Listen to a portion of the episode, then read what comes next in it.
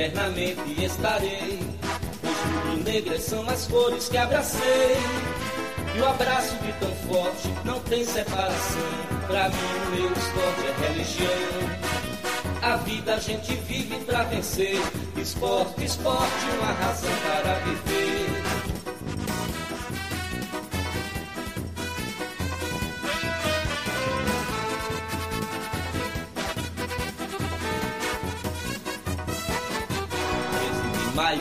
1905, dia divino em que Guilherme Piaquino reúne no Recife ardentes seguidores, fundando esta nação de vencedores. Quem canta enobrece e dá prazer, esporte, esporte, uma razão para viver.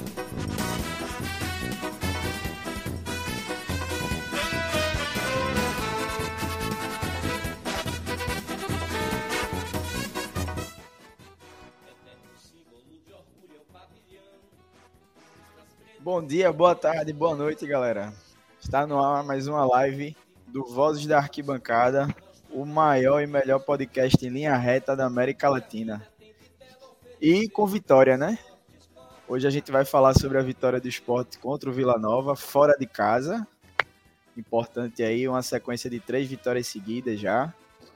Vamos passar também, já fazer um pré-jogo de esporte Novo Horizontino. Também falar da janela de transferência, né? Esse finalzinho aí teve uma. Tá para ter uma novidade, jogador chegando aí. E também o giro de notícias do esporte, porque o Leão da Praça da Bandeira nunca fica sem notícia, né? Todo dia tem alguma coisinha lá, tem o que falar do esporte. Então a gente vai dar essa geral também sobre as notícias do Rubro Negro. Quem está aqui na live com a gente, está assistindo, já pode ver que Estou aqui na companhia de Nenel e Dudu. Dudu, seja muito bem-vindo. Boa noite. Boa noite e bom dia, boa tarde, boa noite para a torcida do esporte. Vamos embora, né? Debater essa vitória aí surpreendente, na verdade, para mim, né? Três pontos a mais, fora de casa, campanha como visitante melhorando e fazendo esse, esse, esse equilíbrio, né? Como tem que ser feito. De jogos fora e com o mandante também. E vamos nessa segundo colocado, se tudo der certo final de semana, vamos para a liderança e aí é para não sair mais, velho. Vamos embora. E a liderança que por pouco não veio nessa rodada já, né? Mas já já a gente chega nela de novo. Chega e chega para ficar. Nenel, seja bem-vindo. Boa noite. Boa noite, boa noite a todo mundo aí, a Dudu, Luquinhas, a galera que tá no chat aí. Tô vendo já de cara aqui Vanildo e Ronaldo George, que estão sempre com a gente. Não dá para a gente ver mais nomes, mas boa noite a todo mundo aí. E assim, né, a vida, quando, quando o esporte ganha, o cara quer dar boa noite a todo mundo, né? A vida tá uma perfeição, uma maravilha. Leãozinho voltou, três vitórias consecutivas, sendo duas fora de casa, né? Uma coisa incrível. E agora para cima do Novo Horizontino, né? Vamos embora que a gente tem muito assunto para falar. Tem Tony Cross aí que tá pra, até para vir aqui em Recife para falar mais sobre Ronaldo Henrique. E vamos embora, que o Leão é gigante. Sobre Tony Cross a gente vai debater daqui a pouco. Um assunto muito importante na live de hoje. Mas antes da gente realmente entrar na pauta, como de costume, falar aqui para vocês o nosso recado tradicional da nossa blogueiragem é, já está aparecendo aí no rodapé, aparecendo na tela. E para quem vai nos escutar também, obviamente, formato podcast. Sigam o Vozes da Arquibancada nas redes sociais, que é o arroba Vozes da Bancada underline, tanto no Twitter, Instagram, TikTok, no Threads. No Threads eu confesso que a gente deu uma parada lá, inclusive era até eu que estava movimentando. Eu acho que é um aplicativo que não sei se vai pegar não, tá? Não sei como é. É porque assim, a minha bolha. Então a minha bolha, pelo menos para mim, não tá funcionando, não. Mas a gente tá por lá também. E. Mas Twitter, Instagram é onde a gente realmente é, atualiza as nossas notícias. E também no YouTube, obviamente. Já peço para vocês deixarem um like nessa live, para o YouTube cada vez mais recomendar o nosso conteúdo. E também se inscrevam no canal.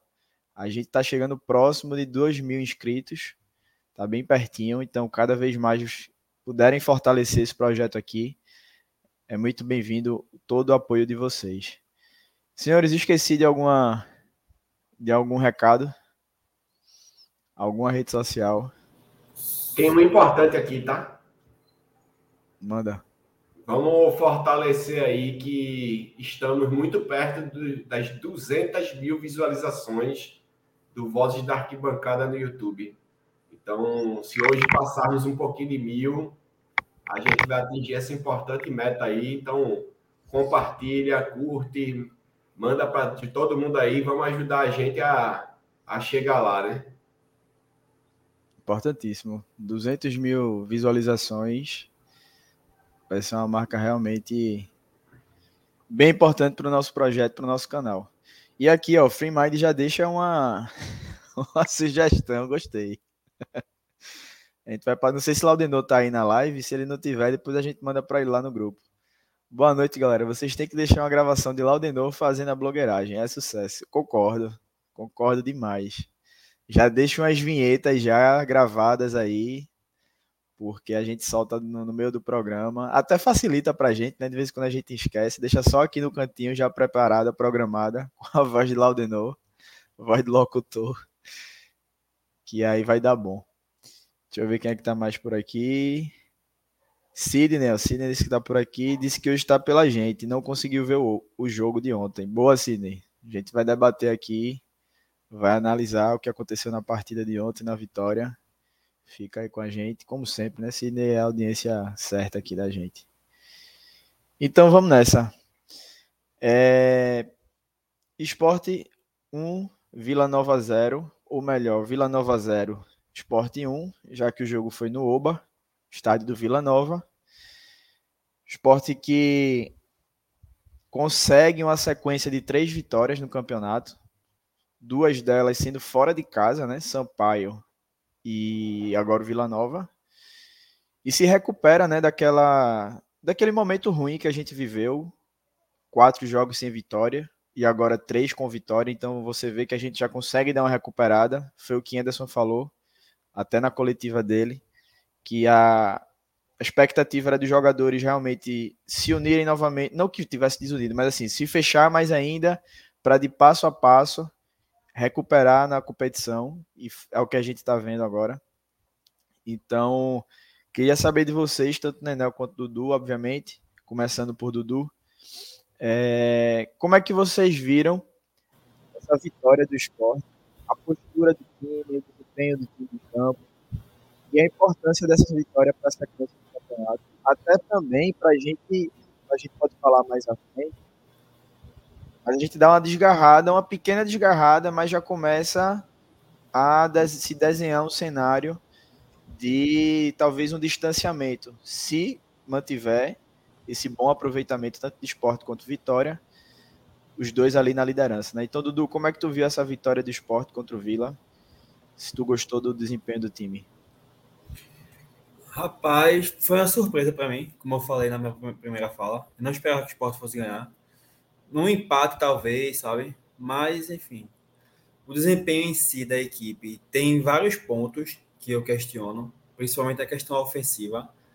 É, por exemplo, em vários momentos, o Sport só estava praticamente no último terço com dois atletas, que era a Lavareda e, e Wagner Love sabe? Juba pisava na área poucas vezes, pisou na área também. O apoio extra era de Filipinho pela ponta esquerda, pela, pela lateral esquerda, no caso. Alan Ruiz, eu achei ele muito preso, principalmente no lado, lado direito da intermediária, sabe? Pouco chegou também no último terço. Eu acho que a questão tática do time, a postura tática, a principal falha para mim, que eu senti mais, foi essa questão do último terço, sabe? Da quantidade de jogadores, principalmente. O esporte atacava com poucos jogadores, poucos atletas, sabe? É... Questão de posicionamento também. Alan Ruiz, inclusive, na análise que, eu, que a gente fez, a gente destacou a mobilidade dele, sabe? Que ele consegue fazer uma grande área ali do meio campo. E ontem eu achei ele muito fixo, sabe? Mais do lado direito ali, com pouca movimentação, inclusive chegando pouco próximo ao atacante, ao centroavante. Outro ponto negativo também foi esse. E pronto, em relação ao, à escalação que colocasse na tela também, eu acho que essa escolha de Eduardo, principalmente, está muito clara. Inclusive, Luquinha já destacou isso em lives passadas, que é a questão tática mesmo, que é para ele fechar ali atrás, né? E liberar o lateral esquerdo, que é Filipinho, no caso. Bom, em relação à escalação e essa postura geral do time, eu acho que é, foi uma postura que tenho essas críticas a fazer, esses questionamentos, sabe? E escalação, Labareda, para mim, titular, perfeito. Ele é um jogador mais interessante, um jogador mais inteligente do que Edinho. Inteligência é fundamental, claro, né? E o restante da, da, da equipe não tenho nenhum questionamento mais. E essa importância da vitória é fundamental, claro, por se, se, se distanciar do quinto, principalmente, por estar ali na liderança com o Vitória e a tendência é que a gente consiga evoluir, se, se distanciar mais do quinto, principalmente, e se permanecer ali, né, no G4, que é o principal objetivo do, do, do clube nesse ano. Boa, Dudu. Tem essa parte ofensiva, a gente pode debater mais para frente, e eu já adianto que eu concordo contigo, a gente até conversou hoje no grupo, mas eu queria saber de Nenel e até colocar esse comentário de Edwilson Zoilio aqui na tela, que eu também concordo com ele, e aí eu já pego esse gancho para perguntar Nenel sobre a postura do time. Como o Dudu também pontuou aí, ele disse que o esporte se impôs e por isso ficou mais perto da vitória. Ele gostou da atitude do time. E eu acho que dessa vez a gente viu um time mais competitivo, né, Nenel? O que faltava fora de casa, eu acho que era mais essa pegada mesmo para a gente sair até com a vitória, porque a gente viu alguns jogos em que o esporte ele de certa forma, conseguiu criar algumas chances, mas era muito mole na marcação, levava algum, algum gol logo ali no, no, no começo da partida, e isso acabava atrapalhando o plano de jogo de Anderson. É, você ir buscar o resultado, né? Você ter que empatar, virar o jogo de repente e tal. Mas ontem a gente viu um esporte com essa pegada maior, né, Nenel? Isso. É... Inicialmente, assim, eu espero não estar tirando conclusões precipitadas, mas eu acho que finalmente o, o esporte começa a entender que precisa pontuar é, fora de casa, né? E não é pontuar jogando pelo empate, é pontuar jogando pela vitória, né? Porque assim, já, a gente já vem falando sobre, sobre isso aqui no, nas lives do Vozes, que não dá para a gente ficar sempre buscando um empate, a gente ficar adotando o gutismo porque isso é, é o, o, famoso cutismo, né? É jogar bem em casa, ganhar e ficar jogando pelo empate fora. Acho que o esporte precisa, como o Ed, Ed Wilson falou aí, é, a gente precisa sempre se impor. já falei sobre essa questão de se impor aqui também. O esporte precisa se impor, pô. O esporte é, é hoje o maior time da Série B, pô.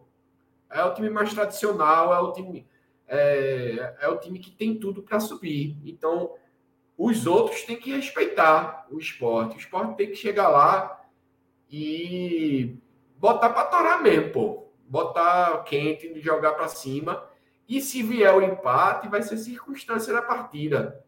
Né? Nas circunstâncias, é, o, o que define o empate ser um bom resultado, na minha opinião, são as circunstâncias da partida. Né? Você para para pensar aí, por exemplo, o empate do Vitória no final de semana com a Ponte. Foi, foi um resultado positivo para o Vitória? Foi, foi ótimo. Olha o que o Vitória estava fazendo, perdendo 2 a 0. Ele foi lá, se recuperou, empatou o jogo e poderia ter virado. Então, isso é um, um, um empate positivo. E a gente tem que frisar que é, é, essa questão de lutar pelas vitórias, eu não canso de bater nessa tecla, que isso aí, eu já venho falando disso toda, toda rodada há algum tempo já, que o Vitória vem se destacando das demais equipes justamente pelo número de vitórias, né? Se você vê aí na, na tabela de classificação, o Vitória ele tem duas, tem duas derrotas a mais que a gente, porém tem uma vitória a mais. E isso aí qualifica eles a estarem acima da gente. E assim, um fato curiosíssimo que poderia ter ocorrido ontem era que o Vitória ia passar a gente exatamente pelo número de vitórias, porque até o momento que estava 1 a 0 para o Vitória, nós estávamos com todos os outros saldos empatados, né? A gente estava com o mesmo número de gols pró, mesmo número de gols contra, consequentemente, mesmo saldo, né? E o Vitória estava com uma vitória a mais que a gente. E, enfim, é, isso é, é, o que mostra a importância de, de vencer. Eu acho que o, o, o, vencer jogos é muito importante. Eu prefiro eu prefiro perder mais e ganhar mais do que estar tá empatando um monte de jogo.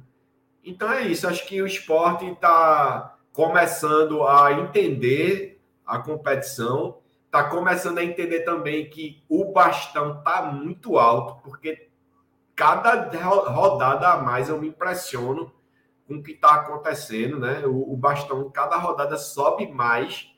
O Juventude está aí, chegou já, o Guarani chegou, né? Chegou Juventude, chegou Guarani, tem o Vila, que ninguém pode considerar como peixe morto ainda, apesar de que eu não acredito na. Pela história do Vila, eu não acredito no Vila. Essa, essa queda aí parece ter sido de vez mas quer queira que não é um concorrente direto ainda. E demitiu então, o treinador hoje, né? E demitiu o Claudinei, né? Nada que, para surpresa de ninguém, né? Caiu o Claudinei, que é um treinador fraquíssimo, né? Um treinador dos piores que eu já vi passar pelo esporte e que muito me surpreendeu de estar tá fazendo um trabalho bom no Vila Nova, mas que esse trabalho caiu por terra apesar de, de, não gostar e de ser crítico dele, como todos viram, acho que eu não faria essa demissão também. A, é, uma equipe do porte, do porte do Vila Nova, talvez esteja com muita exigência, né? E eu acho que é uma fase ruim. Acho que é, Anderson fala muito sobre isso.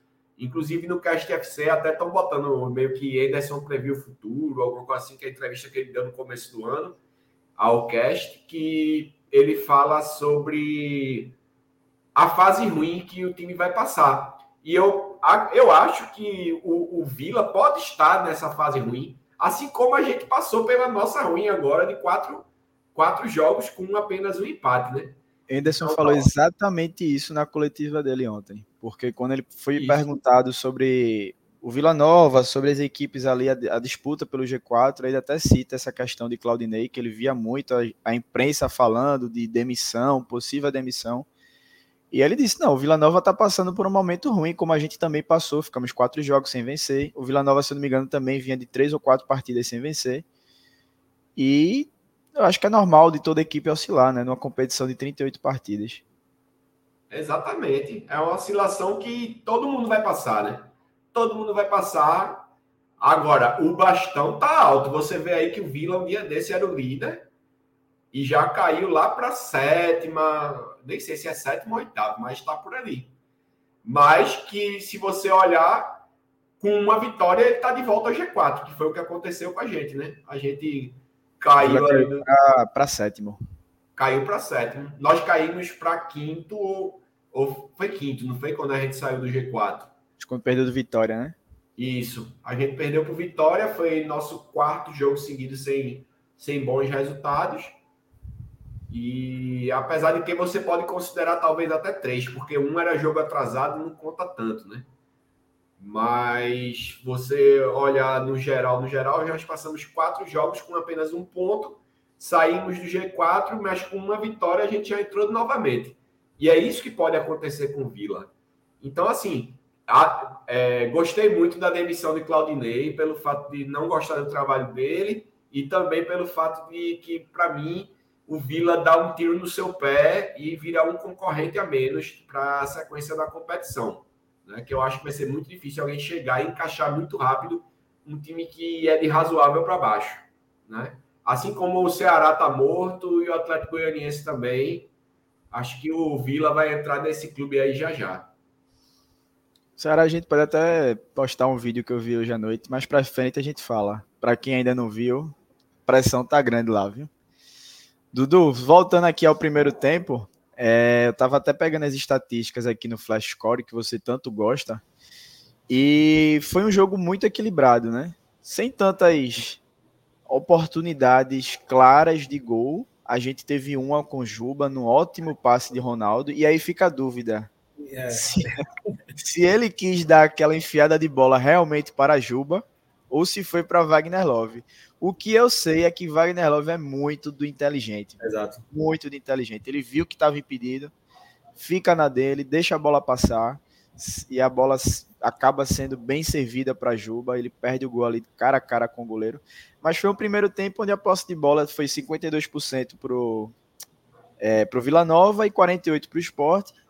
E aquele famoso expected, expected goals, que são os gols esperados, números de gols que se espera que determinado time ou jogador marque, baseado na qualidade né, do time e na quantidade de chutes ao gol. O Sport foi 0.42 e o Vila Nova 0.7, então um número baixo, né? E as finalizações só foi uma do Vila Nova contra duas do Sport. Então, foi um primeiro tempo muito equilibrado, muito mais de pegada, de disputa mesmo do jogo do que de chances criadas, né, Dudu? Exato. Basicamente isso mesmo. Primeiro tempo, inclusive foi a partir daí que eu pensei, não, acho que esse jogo aí vai ser, tá com aquela cara de empate mesmo, sabe? Porque eu não conseguia visualizar uma atitude diferente do, nem do esporte, nem do Vila, sabe? Aquele lance de Ronaldo, como você disse, inclusive, eu vou até elogiar ele, sabe? Vou ser justo. Eu ia deixar para falar isso no final da live. Eu mas eu colocar o comentário de Hugo aqui. Como é que é? Comentário de Hugo aí, ó. Segunda partida seguida de Ronaldo como um dos melhores em campo. O senhor Eduardo vai reconhecer? Bom, estou reconhecendo já. No jogo passado, foi bem. Ele produziu mais do que o normal, comum. Até a mobilidade dele, a pegada dele foi melhor. E foi repetido isso ontem também. Inclusive, inclusive melhorando os passes. Principalmente esses passes verticais que a gente tanto exige de, de volante, sabe? É, eu acho que esse passe do primeiro tempo foi destinado a Wagner, mas Wagner, de sua forma inteligente, se, é, inteligente, se ligou que estava impedido e deixou a bola passar para Juba. Mas foi um bom passe, independente. E a assistência para o gol foi, é, enfim, sem comentários, né? É, em relação a esse primeiro tempo, é, fechando esse parênteses né, de Ronaldo é isso mesmo, jogo pegado, poucas chances, só uma de, do Vila, né? Foi na trave, se não me engano. Foi uma bola na trave no primeiro tempo, não foi? Eu tô confundindo, não sei. Enfim. É... A bola, a bola na trave. Bola na trave foi no segundo. A gente vai chegar lá. Foi. Beleza, confundi então. Só teve uma chance mesmo. É, o esporte, a, mais, a chance mais clara, né? Que foi com o Juba, que infelizmente ele, inclusive no primeiro tempo, ele tava muito displicente repetindo as deficiências que ele mostrou nos últimos jogos. Essa falta de atenção parecia que, mas parece que a sua concentração está em outro canto já, que a gente bateu tanto. Inclusive, muitas pessoas é, passam, passam pano, entre aspas, por conta do gol em si, sabe? Colocam ele no, como melhor da partida tal, por conta do gol. Mas fazendo uma análise mais justa da partida em si, do que ele desempenhou para a equipe, é, ele foi abaixo, sabe? Apesar do gol. Vale, vale destacar isso, né? E é claro que ele tem o peso e a importância dele. Como o Lucas já fala inúmeras vezes, já falou, ele decide, sabe? E não dá para ele sair do time e para entrar um jogador que não tem um Vanessa na vida, por exemplo, que Lucas, inclusive, é o principal, o que mais bate nesse ponto, né? É, é isso. Primeiro tempo pegado, poucas chances, e equilibrado no contexto geral, velho. Nenel, é... a galera tá, co... tá te cornetando aqui, visto Dudu. Botei o, o comentário aqui de Diogo, ó. Sem, Sem comentários, eu quero comentário mesmo sobre a bela assistência. A gente vai chegar lá. Hugo, sem comentários, um pi, comente. Quando a gente chegar no segundo tempo, tempo. beleza. tu vai, vai fazer análise desse belo gol de Juba com a bela assistência de Ronaldo. É, Nenel, como a gente tinha falado na primeira participação aqui, mas até para a galera que está chegando agora, eu acho importante a gente destacar, se não foi um jogo no primeiro tempo brilhante na questão de criação de jogadas, como o Dudu bem destacou, a gente não teve tantos homens chegando no último terço, porque a gente só tinha Wagner Love, Labandeira e Edinho, a gente não tem o apoio dos volantes para pisar na área. Alan Ruiz ficou muito preso, e aí é onde a gente sente a falta de Jorginho, porque ele faz muito bem essa troca de posição com Love. É, quando a gente chegar nos melhores e piores, eu vou até falar uma coisa sobre Love que eu não gostei, mas aí também é onde entra Jorginho, porque ele tentava sair da área para buscar jogo, e para preencher essa posição, esse posicionamento dele lá, quem faz isso muito bem é Jorginho. Alan Ruiz já não tem a mesma característica de pisar tanto na área. Então, apesar de toda essa, essa primeira etapa da construção ser mais pobre, digamos assim, a gente viu uma pegada maior do esporte, né? O próprio Ronaldo em todas as bolas. A zaga, a dupla de zaga, eu acho que foi muito bem também. Thierry e Sabino. Então, como é que tu viu essa, esse primeiro tempo do esporte? É, é assim, é, até eu vi um comentário de Pedro Coque, o jogo todo foi horroroso, só assisti. Cadê? Botei O jogo todo foi horroroso, só assisti porque sou torcedor do esporte. Assim, é, é bem complicado isso. É, acho que a gente também não tem como criar muitas expectativas com uma série B, né? Eu, assim, pelo menos eu acho, né? Futebol arte a gente não vai ver por aqui, porque até porque a gente não tem é, jogadores que desempenhem futebol de altíssimo nível, né? Então, assim, dentro do que pode se, se esperar do esporte, eu acho que o primeiro tempo foi sim aceitável. Eu, é, porque assim, o que eu vi, eu vi luta, né? E acho que a luta, a, raça, a determinação do time, ela merece ser elogiável, porque a gente não viu um time passivo, né? um time esperando somente que acontecesse um milagre de um chutão para frente e, cair ali, alguém furar e, e sair um gol milagrosamente, estilo Jair Ventura, né? Foi um estilo Jair Ventura de ser, foi um time que, que é, teve a bola, mas também, é, assim, você vê pela posse de bola, né? acho que foi 52-48, e mostrou que foi um jogo equilibrado de posse de bola, é, em finalizações, eu, foi relativamente equilibrado. Enfim, eu acho que foi um jogo bom. Eu gostei, na medida do possível, do, do jogo do esporte. E em momento algum eu tive medo, diferente de outras partidas que o esporte fez fora de casa. Em momento nenhum eu tive medo de perder o jogo no primeiro tempo. No jogo todo, na verdade. Em momento nenhum eu tive medo de perder a partida. Eu acho que o empate estava tá, até desenhado, como o Dudu falou, mas a partir do momento que o esporte fez o gol, é, que aí já é a gente chegando lá no segundo tempo, mas a partir do momento que o esporte fez o gol, já não temi mais nada. Eu já tinha certeza que o esporte saía dali vitorioso, porque ele soube controlar a partida, né? Apesar da bola da trave, etc, etc. Mas no geral, no geral, eu acho que o esporte desempenhou uma boa partida no primeiro tempo, sim. É, dentro do que a gente pode exigir e dentro do nível técnico de uma Série B. Eu acho que, que tá, tá ali na. tá tudo no, no parâmetro correto. Acho que o esporte até surpreendeu, né? Não tomou gol no começo, como outras partidas, enfim.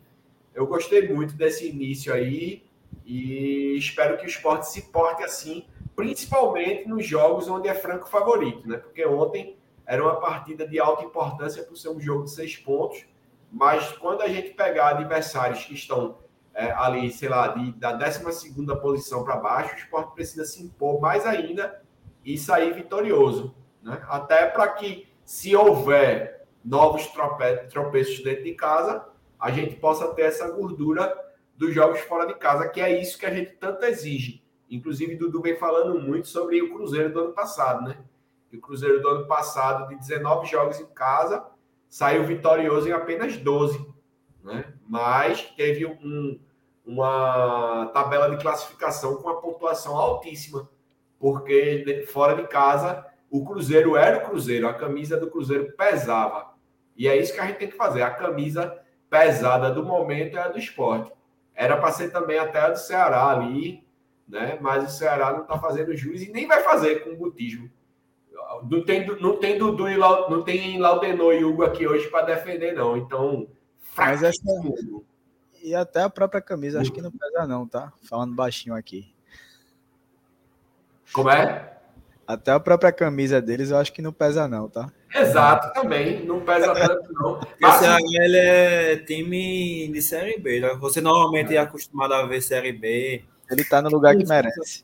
É. Normalmente aqueles times CRB, Ceará, são times que você costuma ver com. É time Série B, de fato, sabe? Tá sempre ali. Não sobe, não desce, fica ali. Exato. E até vou pegar, eu vi dois comentários aqui é, na verdade são três, mas o de Pedro Cocker eu vou deixar mais para frente. Eu vou colocar aqui na tela de Gabriel primeiro.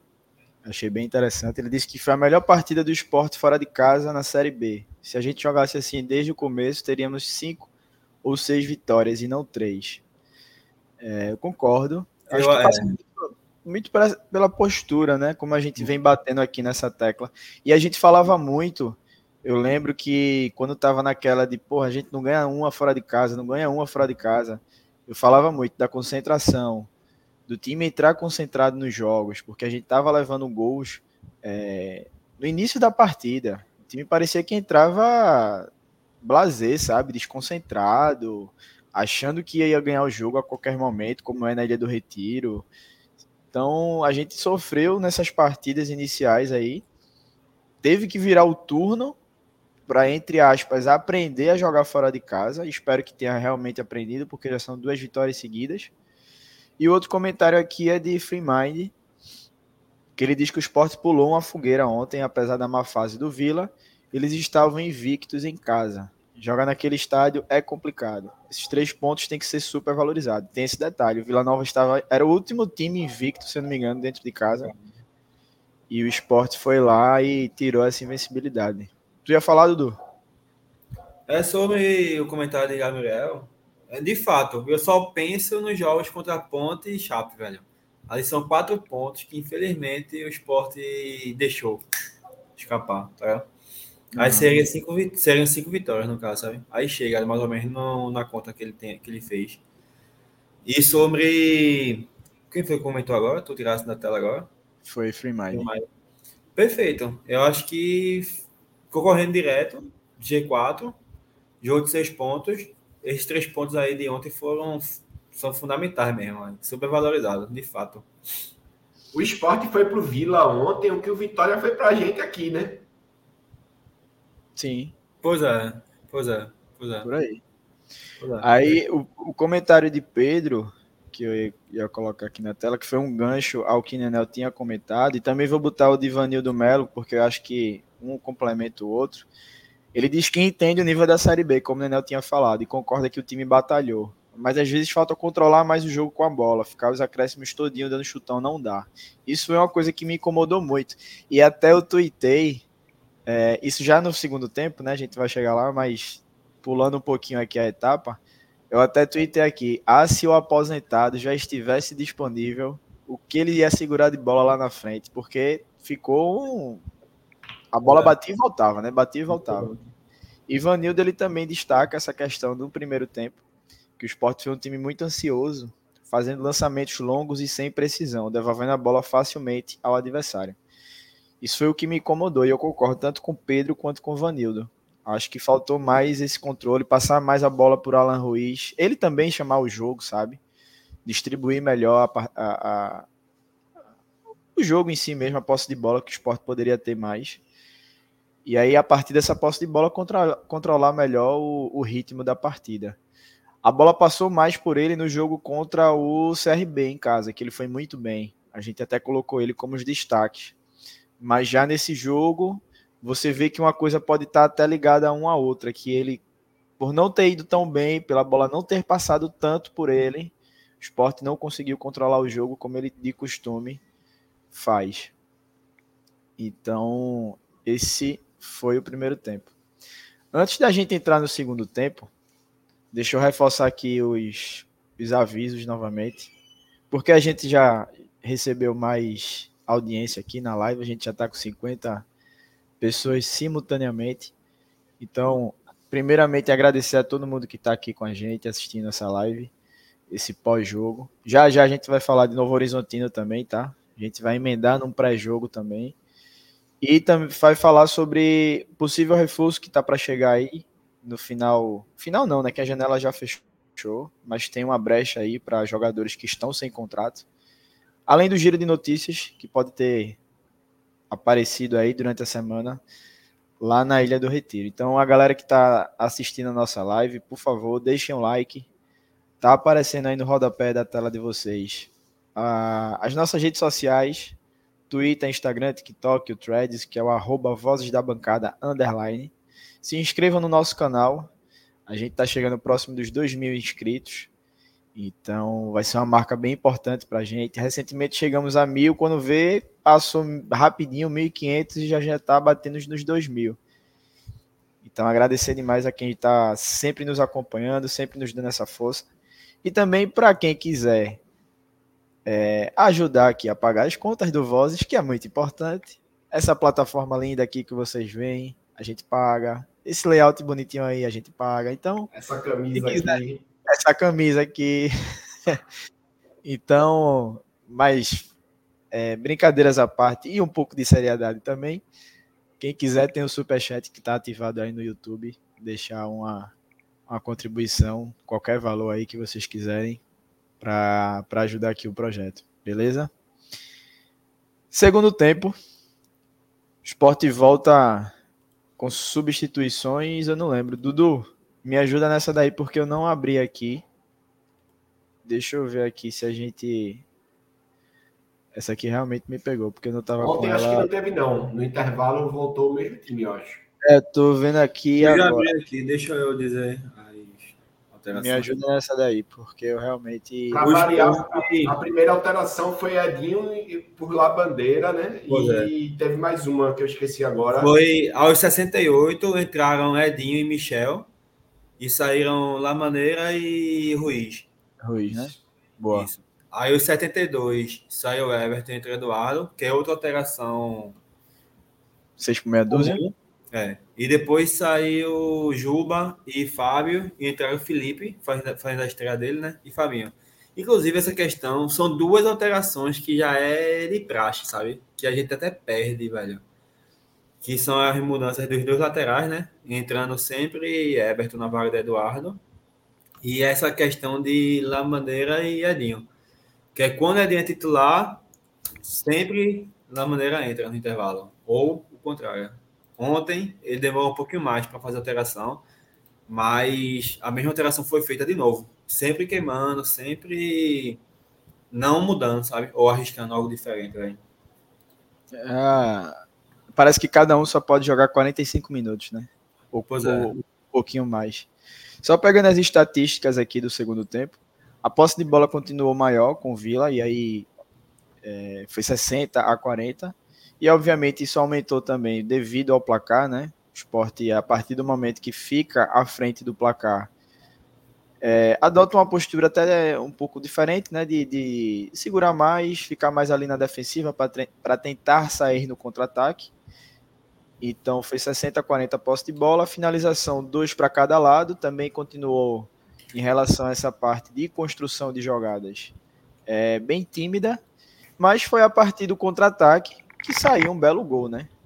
E aí eu quero que Dudu, não só eu, mas a audiência tá pedindo aí para ele comentar e analisar esse gol num belo passe de Ronaldo.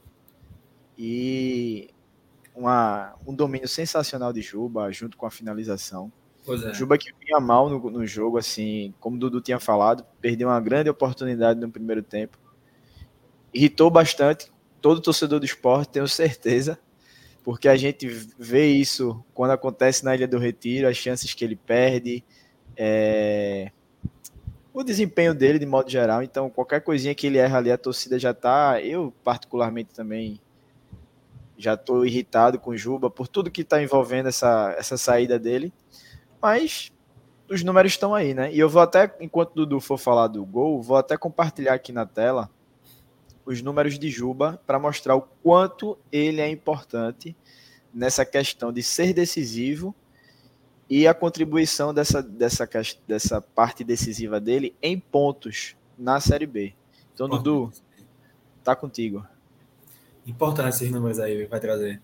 Ele, infelizmente, não estava desempenhando bem, sabe? Mais uma partida ele estava fazendo abaixo, assim como em outras anteriores, principalmente depois dessa questão do, da saída dele e tal, a proximidade né, da saída dele. Mas ontem ele conseguiu acertar um lance que ele estava acertando antes de toda essa questão de contrato, sabe? Que inclusive no jogo passado, quando ele recebeu uma bola de Alan Ruiz, eu acho que até o comentou isso lá na, na, no camarote.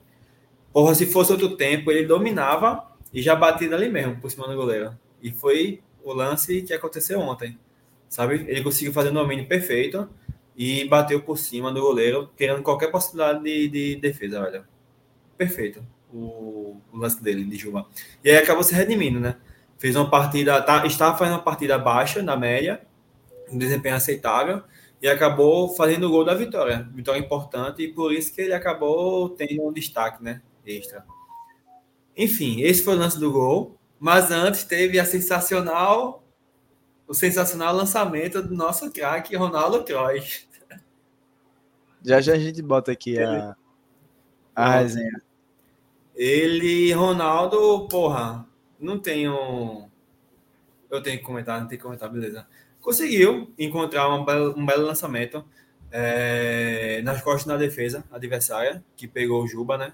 Na, na, na ultrapassagem ele, porra, felicidade, né, velho? Infelizmente, ele não é, é, tipo, esse é um indicador que a gente exige. Eu e Luquinhos, principalmente, a gente bate muito nisso. A gente gosta de volantes que tem um passe vertical, aprimorado e tal. E ele conseguiu acertar, mas infelizmente é recortes muito, sabe? Bem Pouco. pontuais, né? É, bem pontuais. Acertou um hoje. Hoje não, desculpa. Acertou um ontem. Aí acertou um na semifinal do Pernambucano contra o Náutico. Acertou um não sei quando, sabe? Aí, isso acaba não justificando a, a, permanência dele no time titular, sabe? Eu sei, eu entendo que essa segunda partida dele aqui faz um bom nível, mas mesmo assim, para ser titular do esporte, eu não, ele ainda não é, sabe? Na, não, na minha visão. Por mais que tenha jogado bem dois jogos, por mais que tenha acertado um ótimo passe para o gol de Juba de ontem da vitória, mas ele não é um jogador para ser titular do esporte. Até por indicadores mesmo, por desempenho, enfim. É isso. Eu acabei elogiando, né? No elogio meti uma crítica, né? Mas enfim, desculpa. Tem que rolar, né? Tem que ter. Só antes de passar para a Nenel, deixa eu responder aqui a Free Mind. Ele pergunta por que Hugo não usa a camisa do Vozes. Pergunta se Hugo é terceirizado. Bicho, Hugo nem no aeroporto. Foi todo mundo com a camisa do Vozes quando a gente foi buscar Diego Souza. Nem no aeroporto esse bicho estava com a camisa do, do podcast, pô. Daí tu tira. Esse bicho existe não, pô.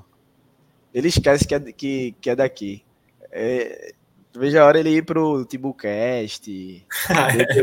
Beberibe, pô. Beberibe. Beberibe não sei das quantas. Foda, foda. Vou lembrar ele agora. Mandem, é. cobrem a ele aí no chat para ver se ele lembra nos próximos. Bota aí, ó. Hashtag Hugo com a camisa do Vozes para fazer a pressão dele aí.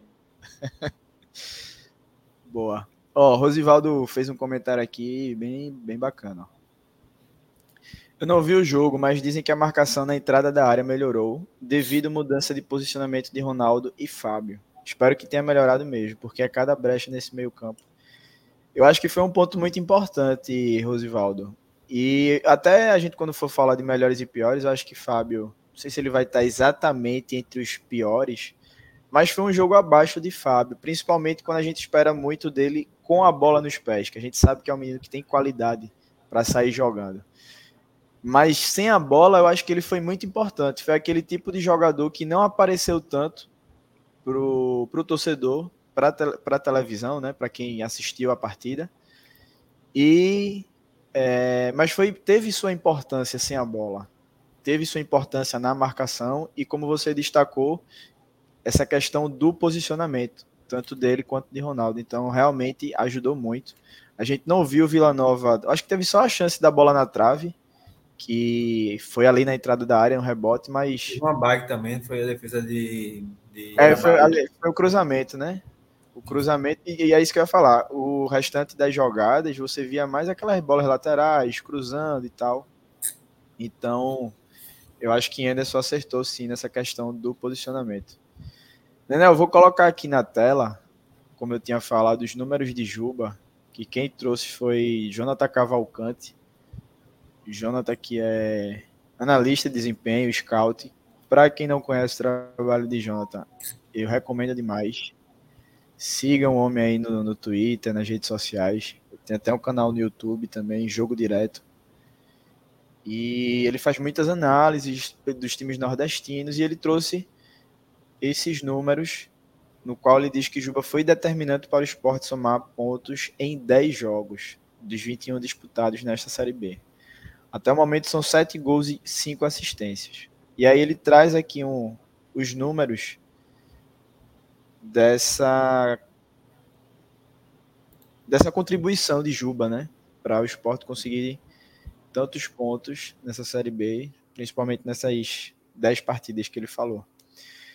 É, então tá aí na tela para quem está nos assistindo, mas eu vou, vou descrever aqui para quem for escutar depois no formato de podcast. Ele coloca assim: Guarani 2 a 0 Esporte venceu, obviamente. Assistência de Juba para abrir, abrir o placar. Contra o Tom Benz, o Sport venceu por 3 a 2 O gol de Juba foi para ampliar o placar. Contra o ABC, 4 a 1 gol e assistência para ampliar o placar. Havaí, 2 a 1 para o Sport. Gol para ampliar o placar. A Ponte Preta, ele fez o gol de empate, 1 a 1 No 3 a 0 que o Sport venceu, venceu o Juventude, o gol de Juba foi para abrir o placar. Contra o Ceará, foi para ampliar o placar, 2 a 0 Contra o Sampaio, 2 a 1 fora de casa. Ele deu assistência para abrir o placar. O CRB 2 a 0 para o Sport. Ele deu assistência também para abrir o placar. E agora contra o Vila, que foi apenas 1 a 0, o gol da vitória e também o gol que abriu o placar. Todos esses teve participação de Juba.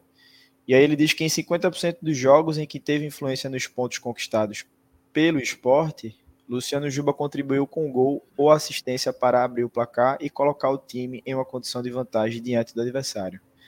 Nos outros 40%, gerou uma situação de ampliação de vantagem, um conforto ao time na partida. Né? Então, Nenel, como é que tu vê essa, esse cenário de Juba que a gente já debateu tanto aqui, né? A gente sabe da importância de Juba, para a equipe. Tem essa situação dele com o Bahia, que todo mundo já sabe que vai sair ao final do seu contrato, no final de agosto. Mas os números não mentem, né? É, exatamente. E, a, e esses números é que mostram a importância do não vender Juba, caso ele continue se esforçando, né? A gente tem mais oito partidas com a presença dele, salvo. Não, acho que não. É, ele fica até. Ele fica até a 29, né? Isso? Eu tô certo no que eu tô falando. É, 31 de agosto. Eita, deixa eu dar ele uma. Joga mais. Mais quatro 8, jogos, né? não? Só mais isso? Quatro, não sei. Não é final de agosto, pô. Esse mês ainda é. tem dois jogos em casa e dois visitantes, eu acho. São quatro jogos só agora. Só isso? Acho que não. Eu me lembro que ele ficava até a 28 ou 29. Alguma coisa assim. Deixa eu ver aqui. Vamos ver. Só para com completar o meu. Ele fica até a rodada 25. 25? Só? Então, assim. Contra o Ituano, que é dia 25 de agosto. Né? Aí depois a Esse... rodada 26 é contra o Botafogo de São Paulo, que é dia 1 de setembro. Esse mês de agosto tem dois jogos em casa e dois visitantes, né? Agora? Ou são é. três fora e dois dentro? É, o esporte joga com o é Ituano é, em casa. Esporte, Ituano e só. Tom Benz, né? Tom Benz é fora. Tom, Tom Benz e Guarani. Isso. Então, assim, são três, quatro jogos que a gente vai ter com o Juba agora. Se ele for decisivo como foi ontem, em três dos quatro, ou, ou nos quatro. Então, a gente aí vai ter mais, mais 12 pontos, né? Digamos assim. Então, assim, é essa a importância do, do ter segurado ele. Esse estudinho de ponto que a gente conquistou com influência dele, somado ao que pode vir ainda, é, faz com que isso tudo vale mais do que os 4 milhões que o esporte ia receber, né? Mas, quer queira, quer não, eu tô muito no, com os demais, com vários outros torcedores, que assim, tá foda, tá mesmo tá complicado ver alguns jogos de Juba, dá calo na vista.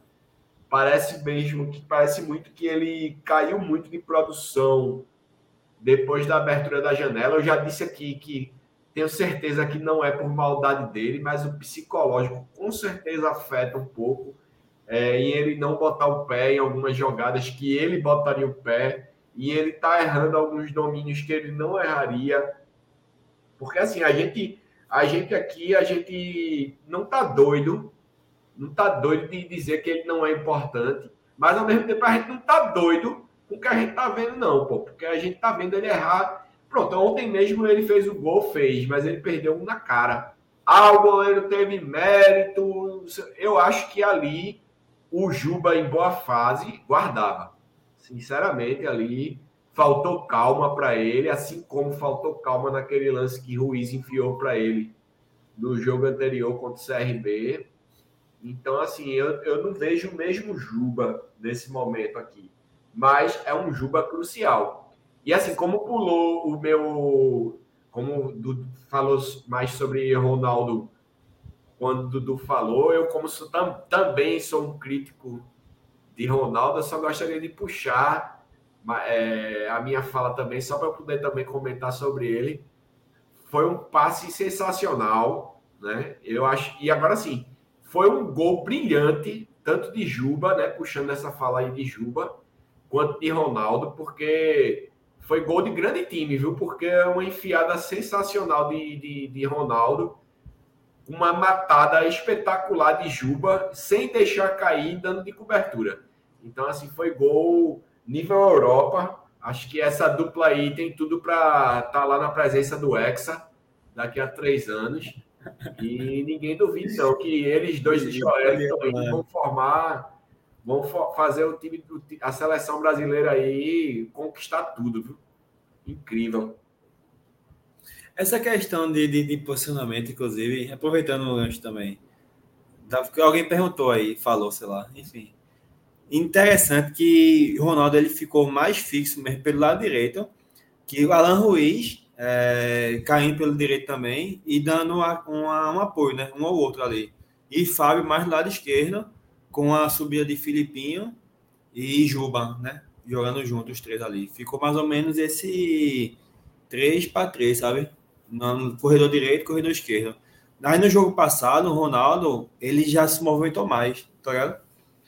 Enfim, só um fato curioso mesmo. Eu acho que essa questão defensiva ficou mais facilitada, facilitada por causa disso também, sabe? Porque como eles ficavam fixos nas suas, nos seus corredores, né? Eu acho que o, a recomposição era mais, mais bem fácil. Feita.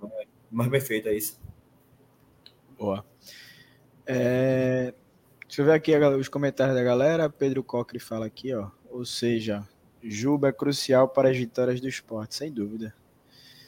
É, Manuel José Melo, deixa eu ver aqui o que, que ele está falando. Luciano Juba é um bom jogador e pode melhorar muito. Porém, no jogo decisivo contra o Ceará aqui, ele fez o gol do jogo, mas perdeu um gol que poderia ter feito. E o pênalti tem o. Poderia ter feito o pênalti e tem o jogo do São Paulo também é aquela coisa, né? Eu acho que a saída de Juba para o Bahia, eu acho que, assim, irrita, porque, querendo ou não, é um rival, e ainda mais de graça. Mas eu acho que se Juba tem feito o gol de pênalti contra o São Paulo e contra o Ceará, esse peso todo que ele está carregando pela saída, eu acho que seria muito, mas muito menor, sabe?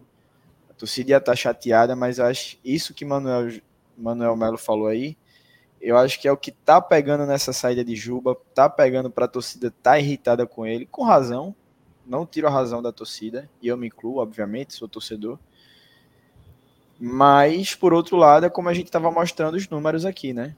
Da importância dele para o time, principalmente para gols e assistências, e aí conquistar os pontos necessários, os pontos que o esporte tem hoje na, no campeonato. Vamos emendar agora melhores e piores para fechar o jogo.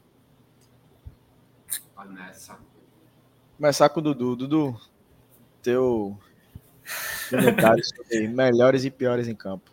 O chat tá vendo, viu, Dudu? O chat tá vendo. É... Dos melhores da partida, vamos lá, sem ter numa ordem, numa ordem de primeiro, segundo, terceira. O G3, o Ronaldo. Ele não quer colocar uma ordem. Vai, diga, continue. Ronaldo, gostei da, da dupla de zaga. Para não colocar os dois, vou colocar Sabino dessa vez. Porque na anterior eu coloquei Rafael. Sabino, Ronaldo e. Porra, eu não queria colocar pelo gol, não, velho, porque eu acho que o desempenho total não foi essas coisas todas, não. Eu vou colocar Rafael também, vai. Dupla de zaga e Ronaldo. Boa. Tem alguém negativo para destacar? Negativo, Wagner Love. Eu acho que ele foi muito abaixo na, na partida de ontem. Só, só ele mesmo. Eu posso questionar a questão de Alan Ruiz, mas eu acho que foi mais tático, sabe? Mas é, em alguns momentos com a bola ele conseguiu mostrar sua qualidade. Eu acho que abaixo mesmo, no, e Fábio talvez. Eu acho que eu vou ficar só com o Wagner Love e Fábio. Não vou fazer G3 não. Boa, Nenel. É, no meu top 3 piores, melhores. É, novamente, puxando para a galera aí, é bom lembrar para a galera aí do chat e todo mundo que eu sou crítico também de Ronaldo ferrenho. Já é a segunda partida consecutiva que Ronaldo é o craque da partida para mim. Ele foi o melhor em campo, Ronaldo. É, tem ordem para mim, sim. Foi ele o melhor em campo. Na, vou botar. Eu vou botar Renan, né? Pela, acho talvez pela primeira vez. Apesar de até ouvir Marcelo falando que foram defesas fáceis e tudo, mas é, quer queira, quer não, não foram bolas em cima dele, porque eu só via ele pegando as bolas que iam em cima dele. Né? Nenel. Dali. Até acho que para ajudar no teu comentário, não sei se tu vai concordar comigo, mas essa é a minha visão. Eu acho que foi o primeiro jogo de Renan que ele passou segurança para mim. Ah. Eu assisti no jogo, ao jogo. Eu não vi em nenhum momento o Renan cometendo uma, fazendo uma defesa mal feita, é, desenhando uma falha, sabe? Errando de, de qualquer forma. Eu acho que foi o primeiro jogo onde eu realmente me senti seguro com o Renan. Eu acho que isso também passou muito pela postura do time, como a gente já comentou, até para facilitar o trabalho dele lá atrás. Mas as bolas que chegaram ao gol, que ele precisou defender, ele foi muito bem. Inclusive nas bolas, bolas aéreas. Até. Aqui, ó. Jefferson comenta. A saída de bola, cruzamento na área, Renan é muito bom nisso. Não sei se ele está sendo irônico ou se ele realmente está concordando comigo, mas eu acho que até, até nisso ele foi bem nessa partida. Marcelo que. Marcelo ficou puto com ele nesse jogo, acho que já é o Hanson. Ele diz que teve uma bola no primeiro tempo que ele cai que nem uma estátua olhando para o chão e não olhou o campo, sem condições. Mas eu dessa vez eu vou discordar de Marcelo. Eu gostei da partida de Renan. Isso. E assim, o fato de eu botar Renan nos melhores da partida também não diminui meu ranço dele. Porque eu acho que Renan ele só não é, só não deixa o esporte pior do que o esporte do ano passado. Porque ele não é tão ridículo quanto é, Saulo e Carlos Eduardo. Mas é, ontem ele, ele realmente, pela primeira vez, ele me passou segurança. Eu não fiquei tão aperreado ontem. Então, assim, eu é Ronaldo, Renan E eu vou botar para alegria da gente, para alegria da galera aí. O futebol é fase, o futebol é bola na rede. Eu vou botar Juba só pelo gol mesmo, porque foi um golaço. E assim, pelo número, por já ter xingado tanto ele, acho que meu top 3 hoje é o top 3 da redenção das minhas cornetadas, né? Porque veio cornetando muito Juba, sempre desde 2014, 2013 Ronaldo e sempre Renan. Então eu vou botar esse top 3 aí, bem polêmico. É, Juba, Ronaldo e Renan, com destaque maior, Orcocu, Ronaldo, craque da partida, Tony Cross está vendo e ele vai jogar na Europa e vai trazer o Hexa para o Brasil. Só faltou o Gabriel Santos jogar bem e entrar no jogo para né, fazer o combo da redenção. Não, mas aí é impossível, porque eu prometi e eu vou cumprir, eu iria cumprir até o fim se ele continuasse. Ele entrando na partida, mesmo se ele fizesse hat-trick, ele estaria na minha lista de piores, só por entrar na partida. Então, Gabriel é fora de cogitação. E assim, nos piores, eu vou logo dizer que Dudu, para mim, cometeu um crime já pega o gancho aí, né? Falando é. Gabriel. Ah, mas Fala. eu vou, já vou dar o spoiler, vou cometer o mesmo crime que Dudu. Não sei se entre os piores, mas eu tenho uma crítica a ele. Não, mas criticar a gente pode, mas botar na lista dos piores é um crime. O homem não pode, não. O homem tem 39 anos, pô, tem direito de jogar uma partida mal. não, eu, eu concordo. O problema é que a gente se coloca, às vezes, sabe, em fazer esse top 3 negativo. Mas às vezes não teve um jogador tão péssimo, sabe? Ou tão abaixo. Aí você, só para você não passar em branco, você coloca algum jogador que teve algum erro tático, alguma falha, enfim, algum indicador que não funcionou Bota bem. Ruiz, pô. Ruiz. Só para só para ter, sabe? Mas é isso. Mas ele, no quem vai falar aí, com certeza. O... Não, então, ó, só para falar o meu rapidamente. Fábio, eu adoro Fábio, mas é Fábio. Ruiz, por, pela análise de Dudu, não boto o meu menino Love, é, Ruiz, Fábio Matheus e eu vou botar Filipinho. Vai sobrar para ele aí. Filipinho tá no top 3 dos piores. Boa. Os meus eu vou colocar Ronaldo, primeiro lugar. É... Vou botar a dupla de zaga. Acho que foi muito bem os dois. E Renan. E até dá um. A gente tem três. Quatro, né? Quatro jogadores aí mais defensivos, então acho que até premia esse jogo do esporte onde a gente destacou muito a pegada, a atitude, a marcação. Então acho que passa muito por esses, esses quatro jogadores. Já nos piores, se é que a gente pode dizer pior, eu acho que até, como o Dudu falou, uma palavra até forte, mas os que foram abaixo nessa partida, eu acho que Love está entre eles, porque foi até como é que eu posso dizer? Acho que eu esqueci a palavra, mas Love perdeu todas, estou falando todas as disputas para Rafael Donato.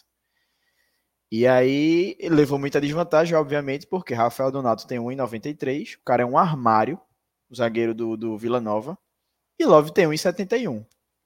Então teve, tiveram até disputas de bola que Love ele perdia, ele pedia falta, porque realmente o cara chegava igual um trator, mas em todas eu concordei com a arbitragem apesar de ser aquele Luiz Flávio de Oliveira, né, da família Oliveira.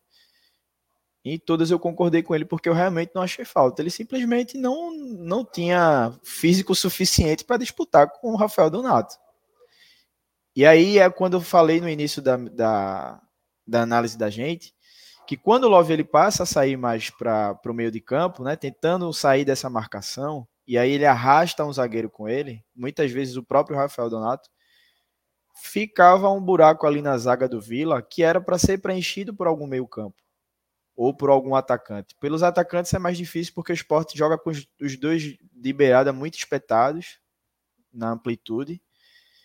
E aí esse cara é Jorginho, que a gente já viu diversas vezes ele trocar de posição com o Wagner Love, um dar o passo para o outro, ambos fazerem gols. Então, eu acho que nessa movimentação é onde Jorginho faz muita falta, sabe? E Alan Ruiz ele não tem essa característica, ele não pisa na área. E foi como o Dudu destacou. O esporte ele ficou sem tanta presença de área quando chegava no último terço. A gente só tinha Love, Juba e Edinho, ou, ou Laban, quer dizer, Labandeira e depois Edinho, né? E a gente fica com os dois volantes muito presos, nenhum dos dois tem uma característica de pisar na área como o Fabinho tem. É, os laterais também não apoiam tanto, é mais Filipinho, mas não tem a mesma qualidade de chegada de que Cariús. Então a gente sente muita falta de Jorginho, de um Fabinho, como ele, quando ele estava na, na, na, boa fase, que ele pisava na área, é, do próprio Cariús, como eu falei. Por isso que a gente não teve tanto poder de criação na partida de ontem. Então acho que passa bem por aí essa questão da construção de jogo. Então vou colocar Love, vou colocar Fábio, e aí a torcida precisa entender que faz parte do processo, o Fábio vai oscilar, é normal. Vai fazer um jogo muito bom, vai fazer um jogo bom, depois vai fazer um jogo ruim, vai ser isso. Acho que ano que vem, o Hugo tava até, a gente tava até conversando no WhatsApp hoje, ele disse: Porra, Fábio foi mal. Talvez ele, ele é, Anderson até volte com o Fabinho no lugar dele. Não vai ser surpresa para mim, mas eu acho que ano que vem é o ano do da confirmação de Fábio, sabe? Então acho que esse ano realmente a gente vai ver ele oscilando e é, faz parte do processo da idade. Love, Fábio, vou colocar Eduardo. Concordo, concordo aqui com Pedro Cocre. Eduardo foi. Boa lembrança dele. Ruim, eu achei ele um apagadozinho que eu nem lembrei dele agora. Mas enfim. E eu até tinha dito, pela minha preferência por Eduardo, por ele fazer esse lateral base, pelo esquema de jogo do esporte funcionar melhor assim com esse lateral base. Everton tem. Até Everton melhorou nessa questão, mas é um cara que chega mais que Eduardo, então são outras características. Mas de fato, Eduardo não vem bem. Encerramos o, o pós-jogo, né? Vila Só uma observação. É, mas eu voltaria com o Everton, velho. Sinceramente. Eu acho que os dois, tipo o Filipinho ou o Everton, dá para segurar a posição enquanto outro sobe e chega qualidade na, na, na, parte ofensiva, sabe? Eu acho que dá para ter essa variação de ataques pelos corredores. Aí, Pedro Coque fala aqui que Diego Souza em um jogo dessa, desse fazia uma diferença gigantesca, capacidade de reter a bola, de esfriar o jogo e principalmente ser inteligente. É, uma, é, uma, é um dos fatores que a gente queria Diego Souza de volta aqui na Ilha do Retiro. Rui Dival ele fala aqui que lá Bandeira fez um jogo horrível, concordo. Não acertou nada. Depois que ele volta, volta de lesão, né? Ele ainda não consegue fazer uma partida de, de afirmação para dizer que realmente voltou. Acho que a gente pode, pode destacar também, foi, foi ótima lembrança. E que mais Marcelo fala aqui, ó. Queria a parte física de Everton e a qualidade de Eduardo em um jogador. É porque Eduardo ele, ele é mais esse lateral construtor, né? Everton é um cara de mais chegada à linha de fundo, Isso. é um cara de maior profundidade as características que ele tem. Vamos falar de. de La Bandeira, pô. Mas eu acho que ele tem que ter sequência, velho, sabe? Eu acho que esse negócio de ficar tirando ele em 45 minutos. Ele precisa ter, você deixa o cara jogar, velho. Até porque um dos indicadores principais que ele tem a mais que Edinho é a questão da inteligência, tá? Isso aí, porra, para o time funcionar é fundamental. Bom, pós-jogo encerrado, a gente vai entrar agora. Foi até uma pergunta que Jefferson fez aqui acima. Deixa eu ver se aqui achei. Vocês falaram do lateral venezuelano que o esporte contratou. Não falamos, mas vamos falar agora. É a pauta de agora. Deixa eu até colocar aqui na tela. A janela fechou dia 2, no caso ontem, mais conhecido como ontem, na quarta-feira. Mas surgiu essa notícia aí ontem, de última hora, após a, a partida contra o Vila Nova, trazida por Pedro Maranhão, e em 45 minutos, que o esporte está tentando a contratação do venezuelano Roberto Rosales. Ele está sem clube desde que deixou o AEK Larnaca do Chipre em maio dessa temporada. Ele é lateral direito de origem, mas também joga pela esquerda. É, eu sei que ele, assim como eu, não tem conhecimento sobre o cidadão. Depois eu soube quem ele era, porque eu vou até mostrar um lance aqui. Lembrei quem ele é, mas confesso que não acompanhava. E aí eu pergunto a Dudu, se Dudu que Dudu assiste jogo do Chipre, Dudu assiste jogo da China, do Uzbequistão. De Brunei também. Eu, eu, eu de manhã tá assistindo jogo do Brunei, velho. Nepal, tem campeonato no Nepal? Tem, velho. Pronto, ele assiste também. Enfim. Então, É. sua análise. Eu tava até falando com o Marcelo hoje, que pra mim foi uma grata surpresa, sabe? Eu não esperava que o Sport fosse chegar com uma contratação dessa agora. Eu até fiquei na dúvida também para saber quem era ele. Aí eu até perguntei, esse bicho aí jogou no Twente da Holanda, foi em, há uns 10 anos atrás, eu acho. Aí, enfim, era ele mesmo. É, lateral direita, sabe? Que joga também pela esquerda, como você pontuou. É, fazendo um comparativo com o Alan Ruiz, da minha surpresa, que eu gostei também de Alan Ruiz. E eu fiquei satisfeito, sabe? Com as duas posições. Uma, uma diferença é a seguinte: é que Alan Ruiz ele teve um recorte mais positivo agora, nas últimas temporadas, sabe? Ele tem um recorte maior de ótimas temporadas, mas essa última, essas últimas não foram tão boas, sabe? Mas ele apresentou, apresenta futebol, ele chega na linha de fundo, ele pega todo o corredor, que ele atua tanto defensivamente ofe- ofensivamente também e tal. Eu fiquei surpreso e eu gostei da contratação dele, sabe? Eu acho que ele vai chegar e vai agregar, agregar valor ao, ao elenco do esporte, velho. Nenel, algum comentário? Eu confio nas palavras dos meus amigos. É, eu vi Marcelo, o Marcelo acompanha bastante, né? Ele me elogiou muito. Dudu também. Se, tá- se eles estão falando que é bom, então vamos embora. Eu ainda tirei até onda ontem. Eu disse, porra, quem é esse porra que o esporte vai contratar? É, Inclusive.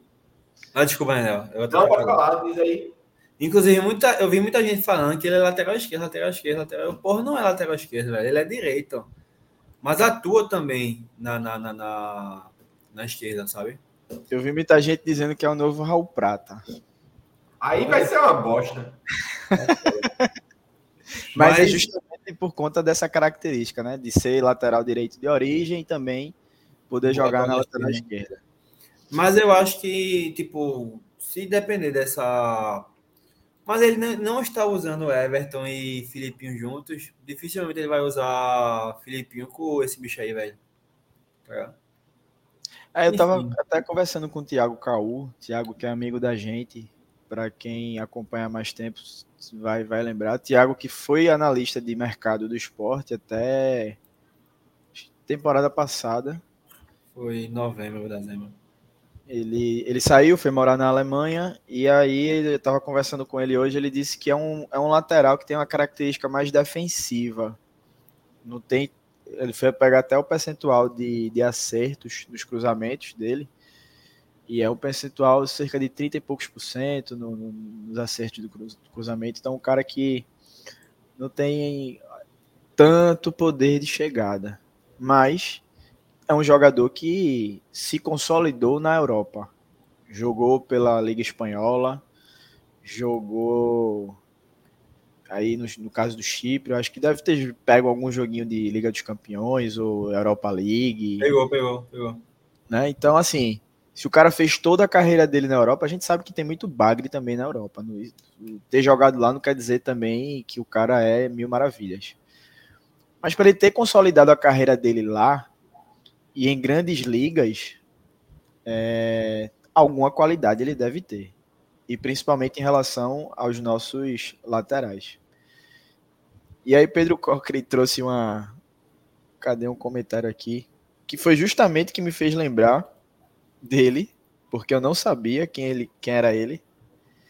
E eu vou tentar colocar aqui na tela, porque acho que esse lance vai ajudar muita gente a lembrar quem é Roberto Rosales. Rosales ou Rosales, não sei como é exatamente a pronúncia, meu espanhol, sei lá. Tá. É, Pedro Cocker que fala, ó, Wanderson jogou na Europa, exatamente. Deixa eu ver aqui esse lance que, que Pedro falou.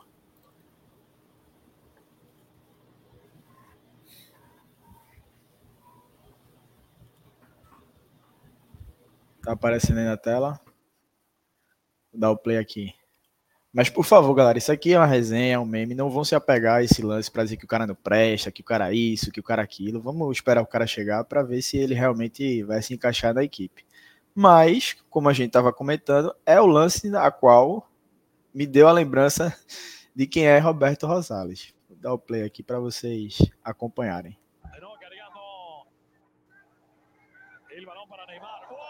It's been a long day. De novo. Ele é esse carinha aí, ó. Não, mas você vê claramente, porque ele escorregou no gramado, pô. Tinha um buraco no gramado. Ele acabou derrapando, pô. Tinha um buraco no Camp Nou. Foi, foi. Você pode observar que quando ele pisa com o pé direito, ele tosse assim e cai, desliza, tá? Ô, Lucas. Oi, Daniel. Aproveitando aqui, eu que gostaria de perguntar, Dudu, o que é que ele achou desse não, drible não. de Neymar? Dessa jogada. Não, então, é, se um marcador vem para cima de mim e escorregar dessa forma, eu vou passar tranquilamente também, né? Escorregar minhoca aí, né? Lambrei, tá dando, dando tudo. Aí é foda. Aí, Marcelo disse que já marcou Neymar, Messi, Cristiano Ronaldo, já fez gol no Real Madrid. Ó, o Jefferson até tira onda aqui, ó. Até eu escorregava com a cadeira depois desse tempo. Mas é isso, Agora, galera. O Anderson fez gol lá no Parque de Príncipe um dia desse, tá? Ó, então. Wanderson não é muito. Ter jogado lá não quer dizer muita coisa, não, né? E, inclusive, Love um dia desse também, acho que 19, 18, 19, Love fez gol no Bahia de Munique, né? é, jogando pelo time lá da Ucrânia, acho que da Ucrânia, da qual era o time que ele jogava lá, bicho? Esqueci agora. Quem? Love? Love. CSKA, porra. CSKA, CSKA. Ele fez gol no Bayern também.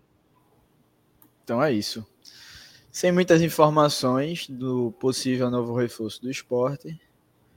É, é esperar, né? Esperar para ver se se concretiza a, a contratação dele e vê-lo em campo. Para a gente analisar melhor. Eu não animar, tem que estar tá aí, né? Comentário de Diego é foda. Bom, galera, a gente disse que ia emendar aqui no, nessa live de hoje rapidamente, porque o, o, o pré-jogo, na verdade, de Esporte e Novo Horizontino já ia ficar muito em cima uma live da outra, então a gente resolveu fazer tudo hoje. E aí eu vou perguntar aqui, tanto a galera do chat, vocês podem falar aí para debater junto com a gente. O que é que vocês esperam dessa partida contra o Novo Horizontino? Vou até tentar pegar alguns dados sobre o Novo Horizontino aqui para a gente debater. O Novo Horizontino de Eduardo Batista, que muita gente gosta, né? Saudoso Eduardo Batista. E aí eu quero saber do Nenel, o que é que ele está achando para essa partida, com a expectativa dele. Confronto direto ali pela briga de G4. E o que é que ele espera desse jogo? Então, vai ser um jogo difícil, né? É, Novo Horizontino não é uma equipe fácil, já vem surpreendendo, né? É, agora, sim, uma coisa eu gostaria já de lembrar. Eduardo Batista, ele é campeão em não vencer no mês de agosto, né? Isso já é um sinal, né? Começou ontem, Primeira partida de agosto ele já perdeu e agora é a vez do esporte. Mas brincadeiras à parte, o, o jogo vai ser difícil, mas eu acho que o esporte vai, vai se impor e vai levar esse jogo com seriedade, até pela importância da, desse confronto em específico, né? A gente não pode perder duas partidas seguidas em casa é, esquecendo o CRB, né? Falando dos confrontos de seis pontos, mas nós não podemos perder duas vezes assim é, fora de casa, dentro de casa, né? Dois confrontos desse, desse porte.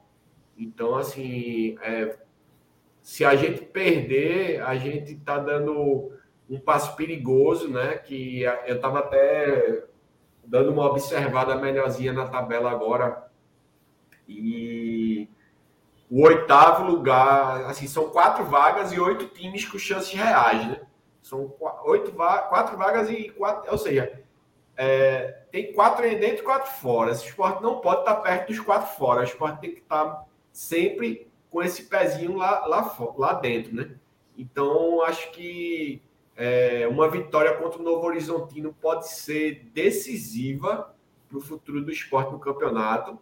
Né? E eu espero que o esporte passe por cima do Novo Horizontino e ganhe pelo menos aí de 2 a 0 Eu vou chutar que o esporte vai ganhar 3 a 0 e fora o baile. Acho que vai ser o jogo da redenção definitiva do esporte de jogar uma boa partida. É, tá bom já, né? Que de jogar só feio, feio, feio. Acho que desde, desde o jogo contra o Ceará a gente não faz um jogo realmente interessante. Quem gosta disso é o Hugo. Do esporte. Oi? Quem gosta disso é Hugo. Jogar feio e vencer. Pois é. E eu, eu também até gosto. Se o esporte subir e subir como campeão, não tô nem aí. Agora, eu acho que está na hora do esporte voltar a jogar bonito. E acho que vai ser agora. Estou esperançoso. Acho que o esporte vai golear o Novo Horizontino. Vai ajudar nessa queda aí de, de do professor Eduardo Batista, né, que, do preparador físico lá.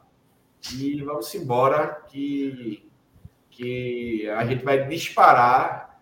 E a gente não vai passar o Vitória agora, porque eu acho que o Vitória também vai vencer, porque é um confronto de baixíssimo nível que ele vai enfrentar agora. Mas já a gente vai ficar apertadinho ali e pega Tom Benz e a gente passa o Vitória já já, se Deus quiser. Boa. Dudu, a gente vai enfrentar o melhor visitante da competição. O Novo Horizontino ele tem 19 pontos conquistados. Quer dizer, ele tem 39. Dos 39, 19 pontos foram fora de casa.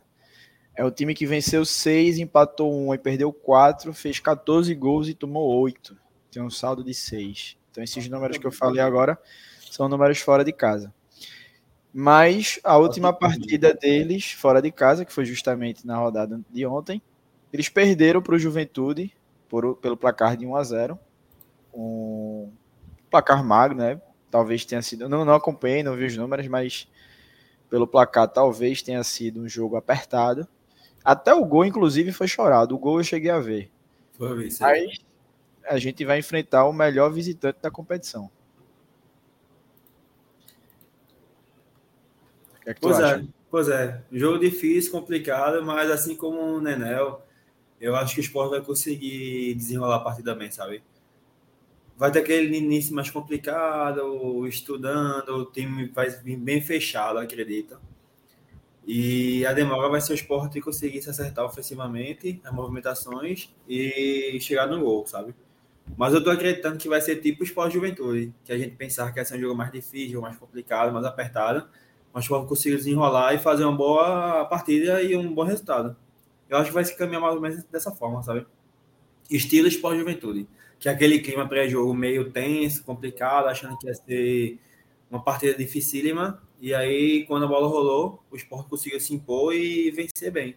Eu acho que vai ser nessa mesma pegada, mais ou menos. Estou torcendo por isso, esperando muito isso, sabe? E até por questão de classificação também, velho, porque é uma partida então, é fundamental, velho. Até porque a gente joga duas partidas fora de casa depois, né? Beleza que o Sport tá, se recuperou fora de casa, tá vindo de duas vitórias como visitante, mas, né? Também não pode abusar, né? O Sport precisa ganhar, ganhar bem, sábado, e se para os dois jogos fora de casa, velho. Boa. Eu acho que vai ser um jogo chato, tá? O time de Eduardo Batista os times, assim, tem sua organização tática ali. A gente sabe que ele conseguia fazer bem isso aqui no, no esporte, principalmente na, principalmente na primeira passagem. Mas quando chegava ali na fase de construção, era onde o bicho pegava. Então, acho que, mas de qualquer forma, acho que vai ser um joguinho chatinho. Vai depender da, da, da conseguir abrir o placar cedo, né? coisa que a gente não vem conseguindo fazer alguns jogos na Ilha do Retiro. A gente tinha até essa característica de conseguir abrir o placar cedo, e aí você desmonta o, plano de jogo do adversário, precisa sair mais para o jogo. A gente não vê aquela linha de cinco que está é, tirando o sono do esporte para conseguir furar a defesa adversária. A gente está tendo dificuldade quando os times vêm jogar assim na Ilha do Retiro. Mas fica a expectativa de, de realmente a gente vencer. Vencer porque está jogando em casa, melhor mandante buscar a liderança. E por ser um jogo em casa, hoje teve a questão do check-in, né? A abertura da, da venda de ingresso, do check-in para os sócios. E aquela polêmica de sempre, que o esporte ele abre o check-in para os seus sócios, mas as sociais e assento especial, por exemplo, com um minuto já tinha esgotado, mas continua lá para vender o ingresso. Então, assim, como é que você esgota o check-in, que é um direito do sócio? É, você coloca lá esgotado, o sócio não tem mais a, a possibilidade de fazer o check-in, mas ao mesmo tempo está vendendo ingresso para o mesmo setor. Isso já foi discutido em conselho deliberativo, foi até um ofício que os conselheiros levaram para ser debatido e ser questionado lá, mas de forma resumida, a gente até debateu isso aqui em outras lives, mas de forma resumida foi feito vista grossa, tiveram explicações lá, mas explicações que não fazem tanto sentido, não, não agradam, não tenho realmente um porquê para o clube agir dessa forma. E aí a gente vê muitos sócios, principalmente no Twitter, criticando. Eu, a gente deu até um, um RT hoje, vou até colocar aqui na tela, é, de um sócio que passou por essa situação. Deixa eu ver se já está aparecendo direitinho aqui. Pronto. Binho Araújo. Ele mostra aqui o print da cadeira do assento especial Ô, Lucas, ele estava aqui no chat, tá? Era, é Kleber, eu acho. Ele, ele falou Kleber, mais né? cedo aqui. É, ele falou aqui que agradeceu até. Ah, acho que eu vi esse comentário. É, Kleber se eu Araújo, acho. eu acho. Mas aí, é ó, isso. Tá aí ele, ó. Tá aí ele aí, ó. Falou agora, só se sou eu. Fiz uma publi... Olha ele, olha o comentário dele. Fiz uma publicação hoje sobre o problema do check-in e agradeço a vocês pelo RT. Mais impressionante que tem gente nos comentários defendendo os caras. É, sempre tem a, a galera que vai defender o outro lado, né? Por mais que esteja errado, a gente sabe que tem esse povo que, que defende até o, o que tá errado. É, Gabriel fala também que é o segundo jogo que não tem meia entrada, não abriu a opção para meia entrada. Então eu acho que o esporte está violando diversas, diversos direitos aí, né? Direito de meia entrada, o direito do sócio de ter o check-in, é, enfim. É Queria vocês fazer um comentário. E se baseando aqui na questão de Jefferson também, que Jefferson falou, a respeito do, da reunião né, que teve. Quando a, gente, quando, a gente, quando a gente questionou, teve um cidadão lá, eu não lembro quem foi, falou o seguinte: faz o seguinte, entre no PROCON, procurem a justiça. O cara Foi o coronel lá da polícia, que é o Pois é. Pois é, o cara mesmo, lá do conselho, estão achando ruim, foi entrar na justiça contra o esporte, tá ligado? Os caras estão nem aí, velho. E olha o conselho que o cara dá, sabe? Não vai buscar solucionar, não vai buscar conversar e debater. Mas sabe o que é, Dudu? É só, só para falar mais do mesmo. Porque é um elitista, como a maioria ali. Elitista. Pois é, aí, o- elitista. Tudo aí o elitista ali. caminho, o caminho que ele encontra não é tentar solucionar o problema, não é ver questão da plataforma, não é sentar Ah. com a simpla, não. O caminho que ele dá é qual? Entre na justiça. Tipo, Ah, Não tem lógica alguma, sabe? Infelizmente, mais um jogo, problemas. E tem um sistema lá de, de trava, sei lá que porra que o cara explicou lá também pra gente, que determinados check-ins ele já trava o setor. Quando chega Mas, no determinado como já- número. Como já se falou aí, sociais era para ser 100% check-in, não é? E É, você vê o, a quantidade de ingressos vendidos, não tem lógica nenhuma. Você tem um setor com 5 mil, é por conta de mil ingressos reservados e já trava o sistema, sabe? Enfim. E é até bom, Lucas e Dudu aí, é, de já dizer pra galera que eu acho que terça-feira que vem vai ter reunião do conselho. Quem for sócio, Boa. direito aí adquirido, tá? De ir. E dizer claramente aí para não sei se alguém dali, daquela galera elitista que está ali naquele conselho, se vai estar tá vendo aqui ou se vai chegar no ouvido deles. Mas só para avisar eles que estaremos lá novamente, tá? Quer que eles queiram, quer não. E aqui não tem nenhum tricolor, não tem nenhum. É, ninguém torcendo contra, não tem nada disso, não. Agora, vocês, vocês que assistem os joguinhos dos seus camarotes, não podem estar achando ruim que nós, é, nós aqui, lutemos pelos nossos direitos, não. Vamos lutar pelo direito, sim. Não é porque o time está na cabeça que não pode reclamar, não. A galera tem que reclamar. Quem quiser é, usar o canal do Vozes da Arquibancada para expor so, so, é, a quebra dos seus direitos, pode mandar, porque aqui não tem rabo preso com ninguém. Aqui a gente mostra, tá? Aqui a gente vai continuar reclamando e aqui a gente vai continuar lutando pelo direito do sócio e do torcedor. E não do, do pessoal que fica vendo o jogo lá de cima do seu camarotezinho e que chega na reunião do conselho para ficar babando o ovo dos outros, não. Aqui não vai ter bobo, baba-ovo de ninguém, não. Aqui a gente vai falar e a gente vai dar voz a quem a gente puder, tá certo? Então, a, a, a, não tem nada disso, e não tem ninguém aqui lutando contra o esporte, não. Ninguém. Porque chega lá, a gente é obrigado a ouvir essas coisas.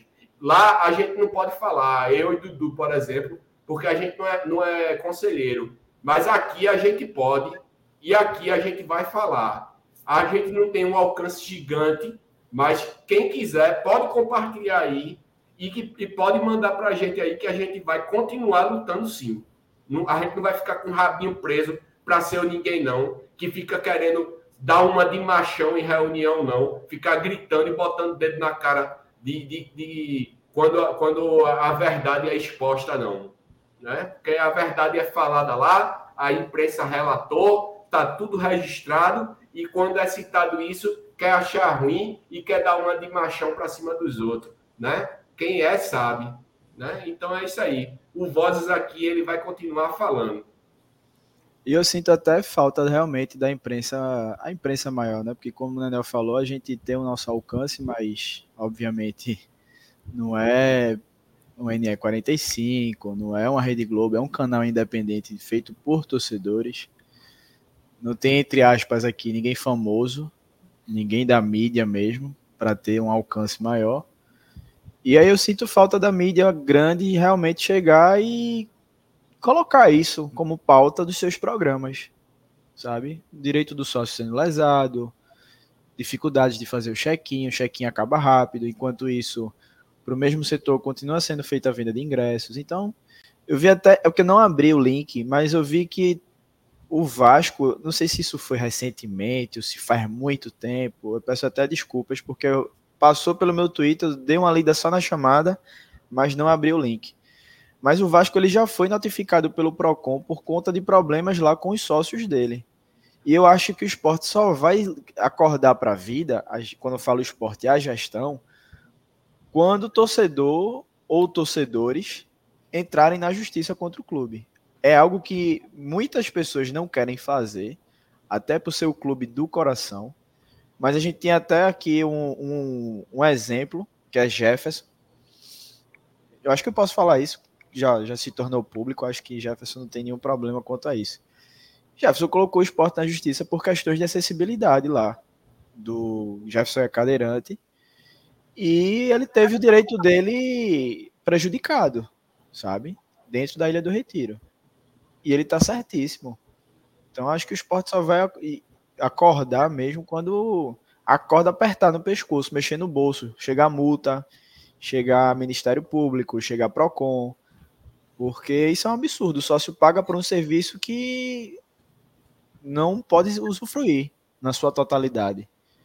Então fica o registro aqui do Vozes, mais uma vez, sobre essa questão do check-in, dos sócios serem prejudicados e que não tem até o momento nenhuma resolução, né, por, por parte do clube.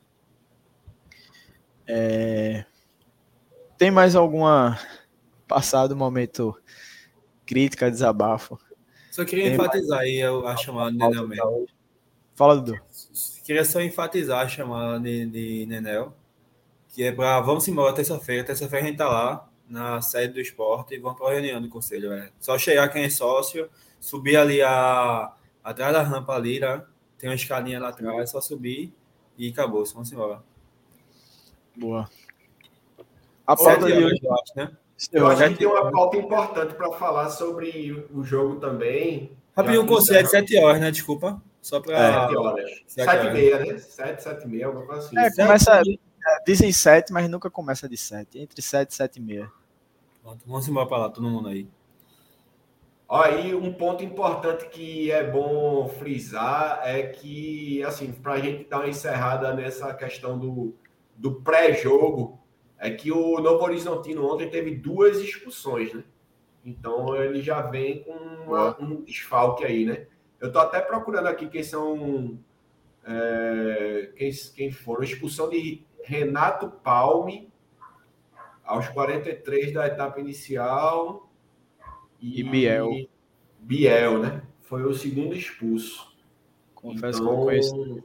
São, duas, são dois desfalques já, no mínimo, né? Que eles vão ter para o jogo daqui. Boa. Boa, Anel. Jefferson comentou aqui, ó, só voltando à questão do check-in. Só para deixar registrado, são cerca de 30% dos ingressos de check-in, ou seja, 8 mil ingressos. 2.500 são sociais, ou seja, 100% das sociais. É um assunto complicado. A gente nunca vai ter a transparência que deveria ter por parte do clube para saber por que trava, porque é, o sócio não consegue fazer o check-in, enfim. Tudo, tudo isso aqui que a gente debateu, o clube devia ser muito mais transparente para que a gente pudesse entender né, o que está acontecendo. E mais uma crítica, Luquinha, rapidinho, mais uma crítica que foi prometido na última reunião que ia ser corrigida e não foi. É, e acho que é importante até quem tiver lá, até quem tiver direito à voz, como é, não sei se tu vai, mas Hugo, é, Zamboni, Flávio, Jefferson, falar sobre a questão do seguinte: o serviço de jogo continua sendo aos 45 do segundo tempo. Bem né? lembrado. Isso é ridículo. Ridículo. Porque em canto nenhum é assim. E foi prometido lá que esse serviço de jogo seria de forma antecipada. E a reunião já está completando o aniversário de um mês e piorou. Ela, ao invés de, de melhorar, ela piorou. Né? O serviço de jogo piorou. Inclusive, hoje, é, foi divulgado o serviço de jogo, salvo engano, era meio-dia e 15. E, no, e, e, na notícia do serviço de jogo, dizia que o sócio 87 iria fazer o check-in a partir do meio-dia. Ou seja, nem nisso souberam fazer. Porque a, divulgaram quando já tinha 15 minutos. Ou seja, o cara tinha que prever o futuro. Né? O cara tinha que. A, de meio-dia, o sócio 87 vai abrir o serviço de jogo, eu vou fazer meu check-in, né? Porque não tinha nada, nada informado. Então, isso aí é um erro gravíssimo, gravíssimo. Como é que eles dizem que o check-in, porque isso é o que foi dito lá, o check-in, o, o, direito do sócio ao check-in é até 40, era 48 ou era 24 horas antes da partida. Antes era 24, tinha uma história de 48 também, mas enfim, só que aí o jogo é sábado e foi divulgado hoje. Aí não quer dar tempo ao sócio é, de fazer o check-in. É incrível, pô, é incrível. É incrível. Eu, e eu vou fazer depois, se, se esse. Vou dizer minha última crítica também, aí vocês debatem o que quiserem. E é, essa semana acho que teve alguma coisa sobre os 10 milhões de likes do TikTok oficial do Esporte Clube do Recife. E só para constar, para não deixar nunca esquecer, Fernando Soares, é, que é o diretor social, é vice-presidente social. Isso, VP Social, e assim como Pedro Leonardo Lacerda e a outra pessoa, agora não vou me lembrar, mas eles na última reunião do Conselho Deliberativo, eles disseram que rede social não vale para nada. Para nada. Não tem que estar sendo dado valor nenhum à rede social. Mas está aí o esporte comemorando 10 milhões de likes no TikTok. Então, vamos prestar atenção nisso aí, que isso aí, com certeza, o esporte está tirando receita com isso, porque o TikTok monetiza. Tá certo? Então, vamos pensar direito antes das merdas que estão sendo faladas. Boa. É, uma, uma notícia aqui que Laudeno mandou no grupo da gente, deixa eu até colocar aqui na tela, que o esporte divulgou no seu site oficial a venda do goleiro Aranha. Ele estava emprestado. Emprestado no Palmeiras. Estava emprestado ao Palmeiras, terminou o contrato de empréstimo e aí já tinha uma, uma cláusula já para uma cláusula de compra que foi ativada. Então vou, vou ler aqui rapidamente. Departamento de Futebol de Base do Esporte comunica a venda do goleiro Aranha. Após empréstimo de um ano, a cláusula de compra foi ativada por parte do Palmeiras, que adquiriu 60% dos direitos econômicos do atleta, onde o esporte permanece com 40%. Ele chegou ao esporte no começo de 2022, após ser captado do, do Santa Cruz. É, chegou com 16 anos e rapidamente ascendeu né, na base do clube até ser emprestado pela, pela base ao Palmeiras. Então é isso. Não foi divulgado valores aqui na, na matéria que o Sport colocou no site oficial. Faltou essa transparência em relação a isso. Não sei se vai sair no próximo balancete do clube, né? Acho que talvez saia, mas não sei se de forma detalhada. Mas faltou colocar essa, essa parte aqui. E por último, não sei se vocês querem mostrar, vocês viram o rolo que deu lá com o Guto Ferreira? E por alto, vale. Foi uma confusão da porra, né? Mas, tipo, eu não, eu não entendi o seguinte, velho. Essa é a terceira passagem de Guto no Ceará, eu acho, né? Ele. Hã? Eu acho que sim. Ele tem um padrão de jogo que todo mundo conhece. Ele chegou lá, a torcida gostou, elogiou. Aí quando é hoje, a torcida do Ceará está exigindo que ele jogue de uma forma que ele não é acostumado. Tem que ir para cima, tem que ser, tem que propor o jogo e tal. Mas o Guto não é dessa forma, velho. E a torcida do Ceará sabe como é que ele é. E a torcida do Ceará provou a chegada dele. Enfim, é, uma, é um show de horrores, como dizem, velho. E por conta desse joguinho de Guto, eu acho que o Ceará não tem mais chances. Se ele tivesse chegado no começo do campeonato, no, se fosse ele no lugar de, de Barroca, que inclusive o Ceará se fudeu ali, na minha visão. Quando o Ceará trouxe Barroca, eu já comentando com os meninos, já disse: o Ceará vai colocar o acesso em risco por conta desse, desse treinador. Chegou o Guto agora, eu acho que não dá tempo, porque o sistema de pontos de Guto pode ser interessante se ele começar o campeonato. Mas começar com oito pontos atrás, sete pontos atrás, eu acho que ele não consegue pegar, não, sinceramente.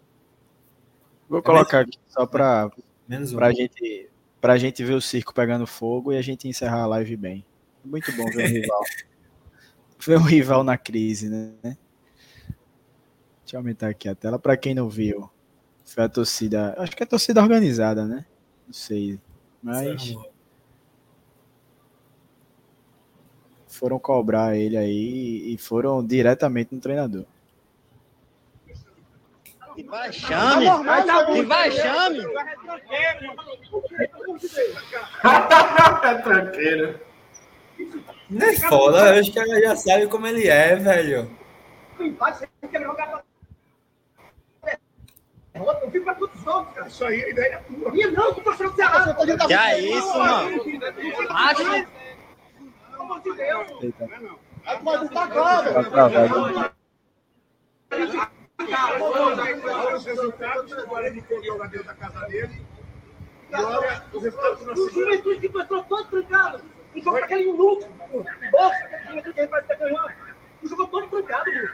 O líder agora há pouco, o Horizontino, perdeu pro Juventude lá agora. Não, quero saber pro Ceará. Opa, que pariu! Ei, mas surreal isso aí, velho. Surreal. Sei não, sem comentário, velho. É bizarro. Ele tem. Morde as costas. É.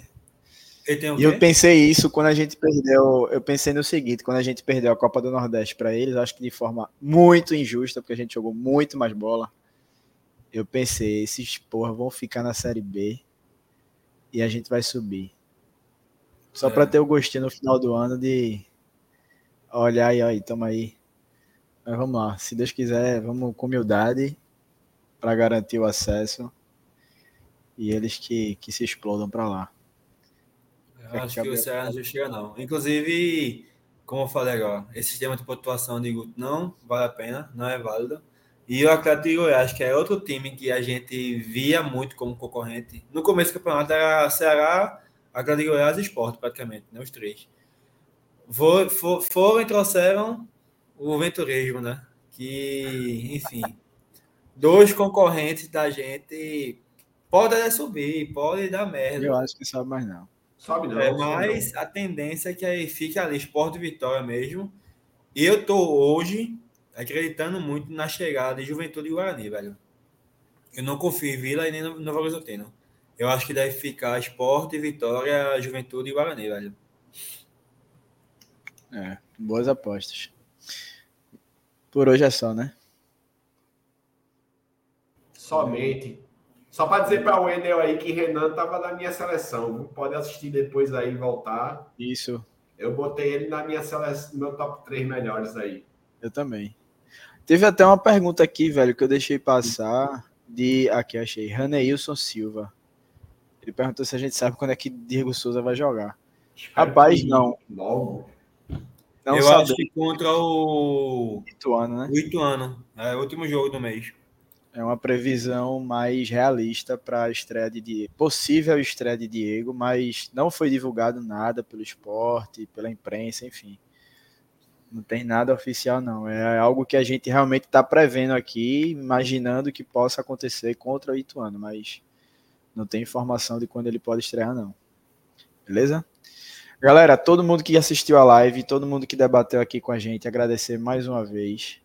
Não vou dar nome à audiência aqui, porque hoje foi muitas pessoas, o que é bom, né? Mostra que muitas pessoas assistiram a nossa live, acompanharam, mas fica aqui o nosso agradecimento mais uma vez. Batemos mais de 50 pessoas ao vivo. O que foi que vocês estão rindo, pô? Não, como é que era O Wendel aí, velho. Porra. Nenê está melhor, na última live senti sua falta. Fiquei sabendo que você estava. é, o fresco. Mas Boa. é isso. de antes de da gente encerrar, vamos galera, sábado tem jogo do esporte, vamos embora para a ilha, vamos lotar a ilha, vamos ganhar esse jogo. o que foi, cara? Oxiúris foi foda. Enfim, vamos embora sábado, jogo importante, confronto direto, vamos lotar ilha, vamos ganhar esse jogo. Domingo tem pós-jogo aqui também, no Vozes, 8 e meia da noite. E terça-feira, conselho, reunião do conselho. Todo mundo nessa. Valeu pela audiência. Eu quero mandar um beijo aqui para Morgana. Beijo. Eita! Eu vou mandar um beijo pra Carol também. Carol, Ah, então vou mandar um pra Márcia também. Tá na farra, mas tá de boa. todo mundo no amor aí, ó. Todo mundo apaixonado. Faz o coração também, Dudu. Todo mundo aí, ó. É, pô. Márcia, Morgana e Carol. Live gente ama desapaixonados. vocês. Valeu, valeu. Falou, galera. Valeu, valeu a todo mundo que assistiu. Quem vai ver essa live depois, quem vai ver em formato, assi- escutar em formato de podcast. Então, enfim. Tamo junto pelo Esporte Tudo e até a próxima. Simbora. Pelo esporte tudo.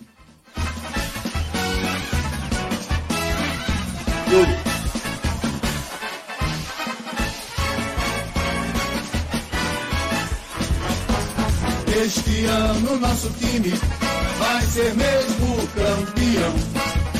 Todo mundo vai cantar e dizer: ninguém segura o esporte, não. Este ano nosso time vai ser mesmo campeão. Todo mundo vai cantar e dizer: ninguém segura o esporte, não. Na ilha vou ver, hey, a turma pular, hey, de alegria quando o time entrar e mostrar a bola no pé, meu esporte em ação. Casa, casa, casa, ninguém segura o leão. Casa, casa, casa, casa, casa, a turma é mesmo boa, é mesmo da futaca. Esporte, esporte, esporte. Este ano nosso time